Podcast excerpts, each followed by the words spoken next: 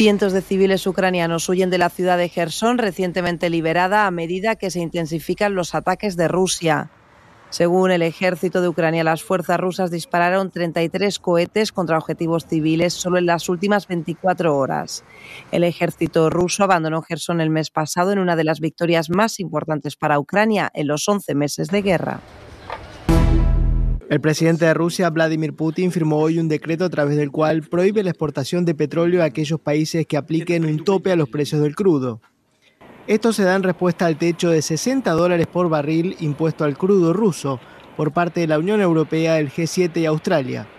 La medida entrará en vigor a partir del 1 de febrero de 2023. La Corte Suprema de Estados Unidos ordena mantener el título 42 de forma cautelar esta norma sanitaria de la era Trump permite expulsar migrantes de forma inmediata en la frontera con México. La decisión por cinco votos a favor y cuatro en contra es una victoria para los estados liderados por los republicanos que instaron a la Corte Suprema a intervenir y bloquear el dictamen de un tribunal inferior que ordenaba el cese de la medida. En campamentos improvisados del lado mexicano, miles de migrantes llevaban meses esperando para presentar su solicitud de asilo anticipando el fin de esta normativa. Organizaciones de defensa de los derechos humanos criticaron la decisión del Supremo, señalando que prohíbe el derecho al asilo.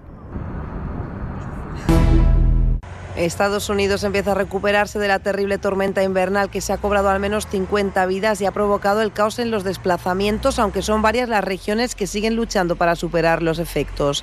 El ejército intenta hacer cumplir la prohibición de conducir en Búfalo, Nueva York, donde varias personas se congelaron en sus coches.